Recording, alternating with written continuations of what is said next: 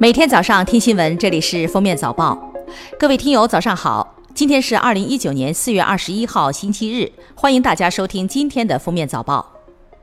中国社科院中国大学生追踪调查研究结果公布，全国十八所高校在校大学生中，近六成大学生看过直播，两成大学生想成为主播，近四成大学生关注网红。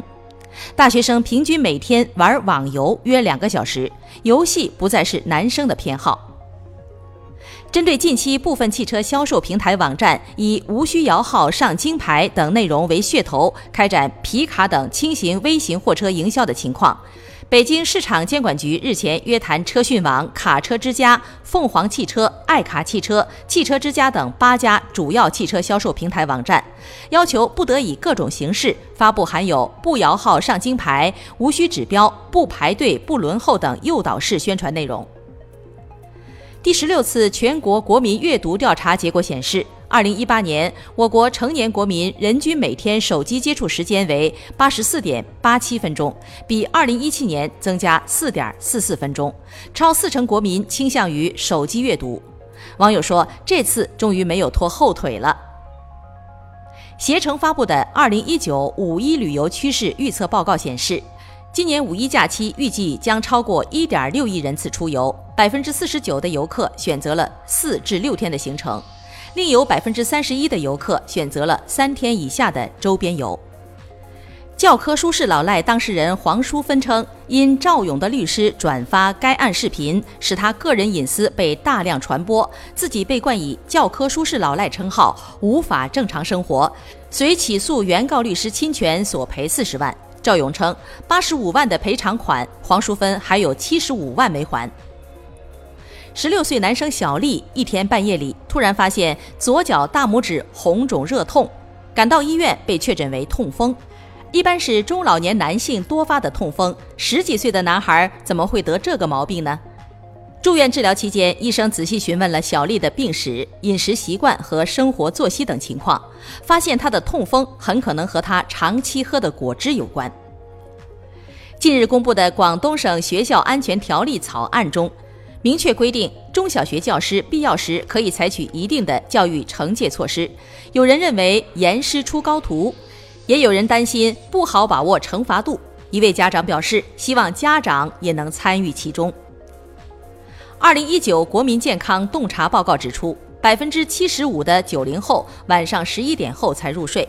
还有数据表明，六成以上的受访者不愿意规律作息，而是东翻西看，拖延入睡的时间，迟迟不肯送走这一天。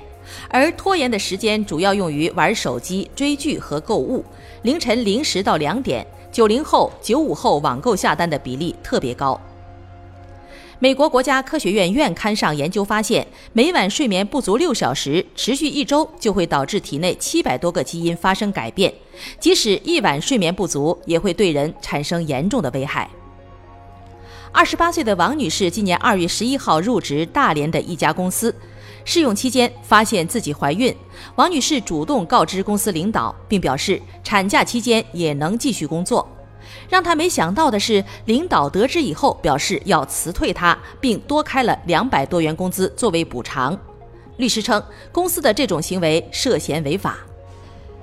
四月十七号，荷兰阿姆斯特丹两幅梵高画作被盗十七年后，终被找回修复后重新展出。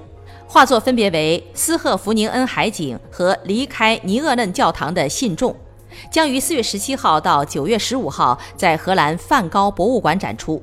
两幅画作于二零零二年被盗，二零一六年警方破案并将其归还。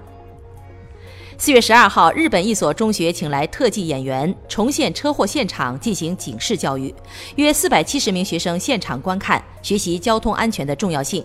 但是在演示过程中发生意外，特技演员被卡车撞伤，送医后不治身亡。当局称，考虑到学生的心理状况，今年将终止类似的教育活动。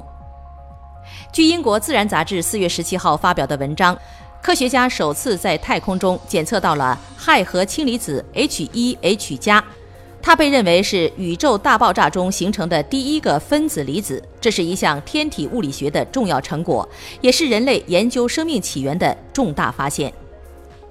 十八号，内蒙古晨报记者就某健身房停业、多位学生会员卡无法使用一事采访塞罕区工商所副所长杨黎军，却遭到对方粗暴回应：“你算个啥？内蒙古晨报算个啥？”并威胁要给扫黑除恶办打电话。呼和浩特市工商局塞罕分局已免去杨黎军副所长职务，并要求其作出深刻反思。感谢收听今天的封面早报，明天再见。本节目由喜马拉雅和封面新闻联合播出。